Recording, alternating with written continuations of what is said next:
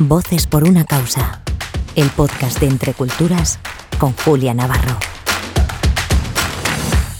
Una semana más les doy la bienvenida a Voces por una causa, el podcast de Entre Culturas. Y en el programa de hoy mm, vamos a preguntar a una persona muy especial cómo se ve el mundo a través de una cámara. Y esa persona tan especial, esa persona que nos puede, que nos puede contar cómo se ve el mundo a través de una cámara, es nada menos que Sergi Cámara, que es fotoperiodista y documentalista. Sergi, ¿de dónde te nace esa pasión por la fotografía, pero por la fotografía de la realidad? Porque tú lo que haces es fotografiar la realidad. ¿Desde joven tenías claro que te querías dedicar a esto? Bueno, sí, yo hace, desde joven ya me gustaba hacer fotos. Le robaba la cámara a mi hermano para poder hacer fotos yo por mi ciudad. Luego se enfadaba mucho conmigo. Y me interesé por la fotografía de, prensa una vez que estaba en un acto y vi aparecer un fotoperiodista ahí para hacer la foto para el periódico.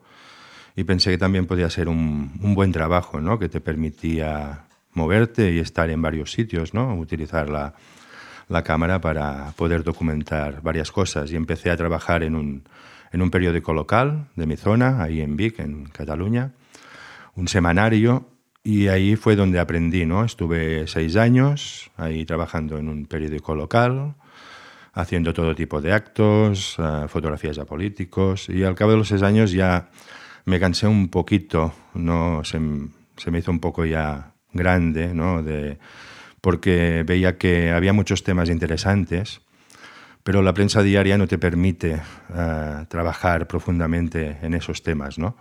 Y decidí dejarlo y lanzarme a la piscina y ponerme de freelance, de fotógrafo independiente. Al principio lo pasé un poco mal, pero poco a poco y a través del trabajo que hice en la Valle de Melilla se me fue conociendo y poco a poco con becas y sobreviviendo hasta ahora. Y ahora has inaugurado una exposición en Barcelona eh, que, eh, que, lleva, que por título Europa Fortaleza, en la que cuentas la colaboración entre, entre culturas y la iniciativa Camins de Hospitalet. Y en ella, a través de tu trabajo, de tus fotos, nos muestras las dificultades que las personas migrantes y los refugiados eh, pues encuentran para acceder a los países europeos. Cuéntanos un poquito más de esta exposición, por favor. Sí, este es un trabajo que inicié justo cuando acabé el trabajo de 10 años en la valla de Melilla. Estuve 10 años trabajando a ambos lados de la, de la valla y cuando, después de, ya llevaba ya 10 años con más de 30 viajes, cada vez era más difícil trabajar en, Melilla, también por la parte española y también por la parte marroquí, por el acoso policial, había muchos problemas para poder fotografiar. Y también ya llevaba muchos años claro, trabajando ahí. Eres un testigo molesto. Sí, claro, cuando había asaltos y explosiones ¿no? en caliente, pues ponían un cordón de seguridad a 400 metros para que no pudiéramos acceder y hacer fotografías. Esto nos provocó a mí y a algunos compañeros que queríamos hacer fotos, pues algunas multas por desobediencia, ¿no? o sea, por, por querer hacer nuestro trabajo, pues nos pusieron algunas multas. Y al acabar este trabajo de 10 años, pensé en documentar otras violaciones de derechos humanos ¿no? uh, que hay en otras fronteras de Europa ¿no? que, que, que, existen. Y empecé a trabajar en otras fronteras de, externas de Europa y dentro, dentro de Europa. ¿no? Y muestra un poco cómo la Unión Europea cada vez ejerce un control más estricto y más vigilancia en estas fronteras. Esto obliga a que las personas migrantes y refugiadas uh, tengan que buscar vías alternativas y cada vez más peligrosas, ¿no? cruzar montañas, cruzar ríos, uh, donde algunos han muerto, como en Irún, uh, gente que ha quedado congelada cruzando lo, los Alpes y las violaciones de derechos que hay en las fronteras de Hungría y Serbia, donde hay mucha violencia en la ruta de los Balcanes. Y he ido documentando todas estas fronteras donde con, con, la excusa del control migratorio, ¿no? la Unión Europea está vulnerando los derechos de, de, estas personas. ¿Cuántas fotografías tiene esta exposición? Tiene como 40 fotografías y está hecha en 10 puntos, uh, 10 puntos de, geográficos de Europa. Está en la frontera de Serbia y Hungría, que estuve ahora justo este enero pasado. está en los dos puntos de la frontera de Italia y Francia, en los Alpes y en Ventimiglia, que es la costa, la costa, los Alpes marítimos, Irún, eh, el Canal de la Mancha, donde ahora hay mucha gente que arriesga sus vidas cruzando el canal por su cuenta o a través con traficantes en barcas pequeñas. También están los dos puntos Kos y Lesbos, las islas griegas, donde llega mucha gente, aún sigue llegando gente, ¿no? El trabajo que tengo es de 2015, pero aún podemos ver, si seguimos las noticias, que aún continúa llegando gente a estas islas cada, cada día. ¿no? Y la parte del Mediterráneo Central, que estuve con la ONG Open Arms y pudimos documentar ¿no? los rescates y por desgracia un naufragio donde murieron seis personas y entre ellas un bebé de seis meses. ¿Qué es lo que más te ha impactado? ¿Quizá esto? Sí, bueno, claro, esto fue una de las cosas más impactantes, ¿no? Por la dureza de, lo vivido, ¿no? Fue, fue un caos total, ¿no? Porque todo iba bien, ¿no? Era, era el segundo rescate, se había rescatado una barca con 80 personas el día, el día antes y a la mañana siguiente nos, nos llamaron que había otra barca en peligro con 18, 118 personas a bordo, con, con niños y bebés. Y todo iba bien, se les entregó los chalecos, eh, estaban a punto ya de subir a la gente a las primeras barcas de rescate y de golpe la barca colapsó y cayeron todas las 118 personas al agua, muchas por miedo, algunas que no se habían colocado bien el, la armilla salvavidas, algunas eh, acabaron hundiéndose y ahogándose. Y como he dicho, seis personas, entre ellas un niño de seis meses que se llamaba Joseph, que al principio la doctora lo pudo recuperar, ¿no? se recuperó, parecía que todo iba bien, pero a media tarde tuvo una parada cardiorrespiratoria y acabó muriendo. Y sobrevivir a eso, em, emocionalmente entiendo que eso deja, deja huellas importantes. Sí, bueno, son, siempre son cosas que siempre, siempre las llevas en, en tu mente, ¿no? Este trabajo tiene esa parte, esa parte mala, ¿no? Conoces muchas historias muy duras, vives historias duras que vive la, gente, pero bueno, yo creo que forma parte del trabajo como un médico o un bombero, ¿no? Cuando se encuentra con, dificultades o con casos como estos. Como nos muestras en tu trabajo y en, en, esta exposición concretamente, has cubierto diferentes eh, rutas migratorias que llevan a Europa. ¿Hay muchas diferencias entre unas y otras? Bueno, está la parte, claro, la ruta marítima, que es una de las más peligrosas, ¿no? porque se ahoga, se ahoga mucha gente. Justo ahora encontré en la frontera de Serbia con Hungría, donde el gobierno de Hungría ha construido una valla, una doble valla, como la de Melilla, de 175 kilómetros, toda la frontera con Serbia. Me encontré muchos jóvenes de Casablanca, de Marruecos, que me dijeron que no querían hacer la ruta marítima porque tenían amigos que habían muerto intentando llegar a España y tenían que hacer una ruta más larga, volaban a Turquía porque como marroquíes pueden volar a Turquía y de ahí empezaban a hacer la ruta de los Balcanes, o sea que era una ruta para evitar el mar, ¿no? Para acabar llegando a España o a Holanda o a Francia, ¿no? Tienen que dar toda una vuelta para, para evitar el mar. Luego está la ruta de los Balcanes, que es una de las rutas más violentas en la frontera de Bulgaria con, con Turquía, la frontera de Turquía con Grecia ¿no? y la frontera de Croacia. Hay mucha violencia policial contra las personas, muchas devoluciones en caliente.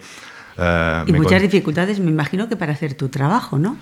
Sí, en otros en, hay lugares que es más difícil que otros, otros lugares que te trata mejor la policía cuando te encuentra haciendo el trabajo, pero lo duro para estas personas me contaron, ¿no? por ejemplo, en la frontera de Bulgaria, cuando cruzaron, los pilló la policía y los desnudaron, los dejaron en calzoncillos, sin, zapatos, los, les echaron los perros, me dijeron que se reían mientras los perros les mordían y hasta se hicieron un selfie con ellos detenidos, la misma policía, ¿no? Y, eso pasa también en, en Hungría, ¿no? Mucha violencia cuando los devuelven y muchos abusos policiales contra estas personas. Cuando estás con los migrantes, eh, les estás fotografiando, pero supongo que también hay un momento de conversación, de, de, preguntar por qué, qué te ha llevado hasta aquí. ¿Qué te cuentan?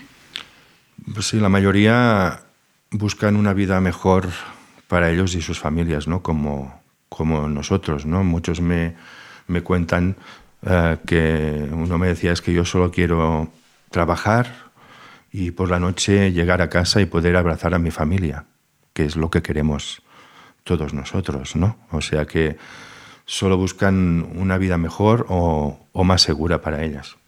Una de las cosas que más me han llamado eh, la atención es que, eh, claro, todos tenemos en la retina determinadas rutas migratorias, ¿no? Pensamos en las Islas Canarias, pensamos en la valla de Ceuta, de Melilla, eh, pero de repente tú nos hablas de Irún, de Irún eh, como una ciudad de tránsito para las personas refugiadas y migrantes que quieren continuar viaje a Europa. ¿Qué te has encontrado en esa ciudad? Sí, Irún es uno de los puntos fronterizos de España con Francia. Claro, hay mucha gente, toda la gente que llega a través de Canarias, una vez llega a la península, algunas personas tenemos que pensar que para muchas personas España no es el destino final, solo es un país de tránsito.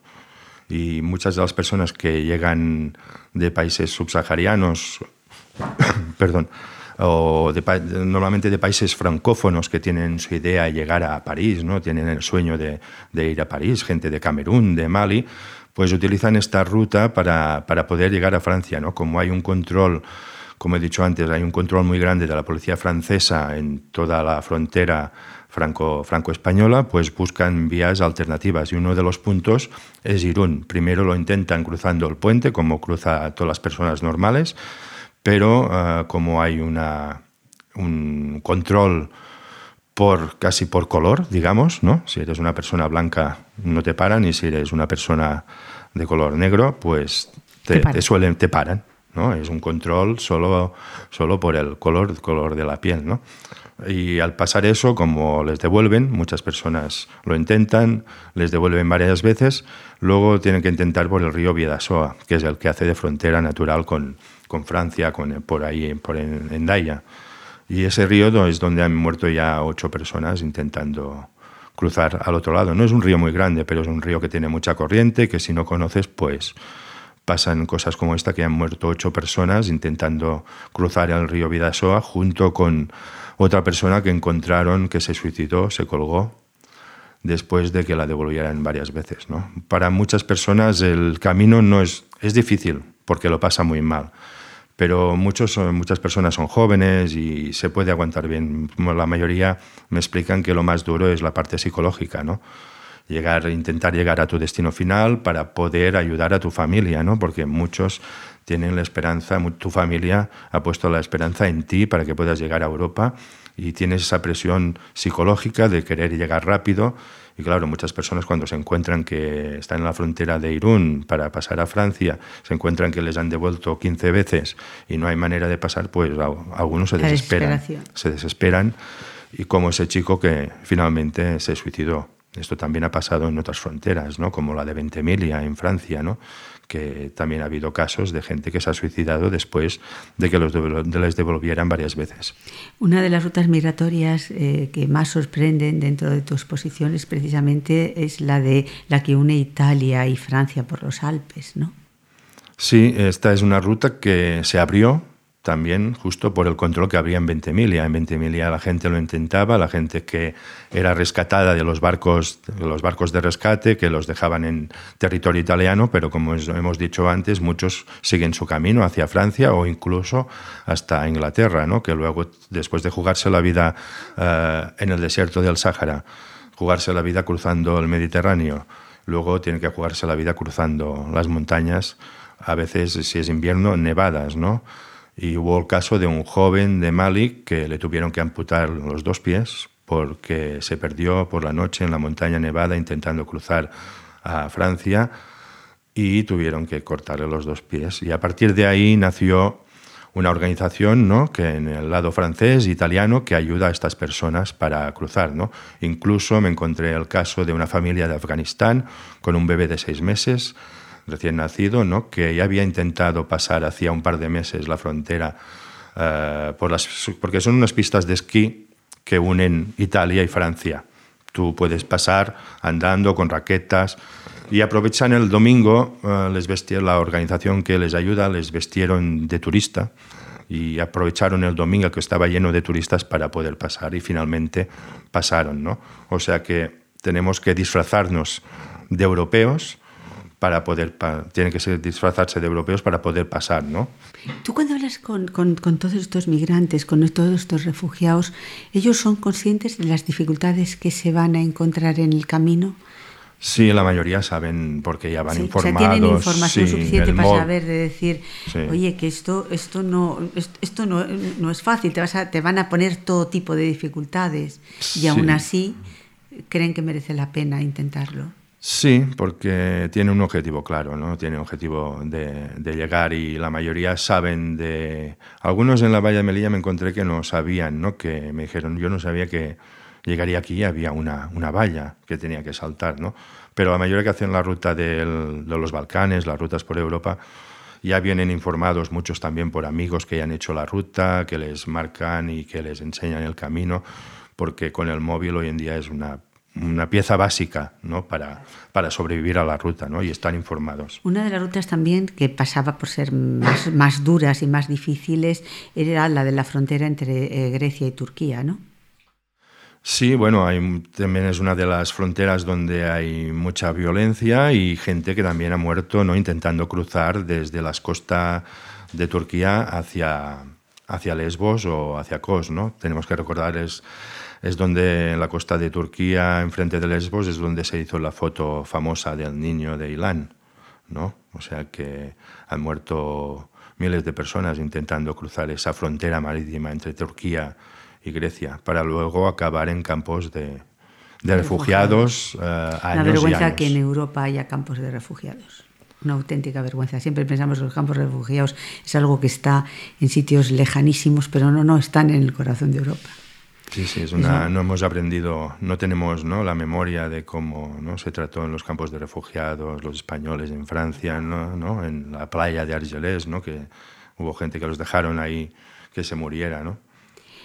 Eh, Todas estas realidades tan, tan, tan terribles eh, las plasma eh, Sergi con su cámara y esas fotos nos interpelan, mm, nos interpelan a los que miramos esas fotos. ¿Tú crees que la fotografía eh, es un arte que puede causar un efecto en las personas, que puede cambiar la realidad, esta realidad tan, tan tremenda de la que estamos hablando? Yo no sé si la realidad total, pero sí que creo ayuda a concienciar, ¿no? A concienciar y a hacer pensar a la gente, ¿no? Recuerdo, vi la película de Mediterráneo, de la organización de Open Arms, y fue a partir de la foto de Ilan, a partir de una foto, el señor Oscar Camps decidió montar una organización que ahora es una organización muy conocida y, muy grande, ¿no? También recuerdo un señor que tenía un velero y vio una foto que es una foto que ganó Globo, un Globo Press Photo que está hecho así en picado, que se ve una barca llena de personas.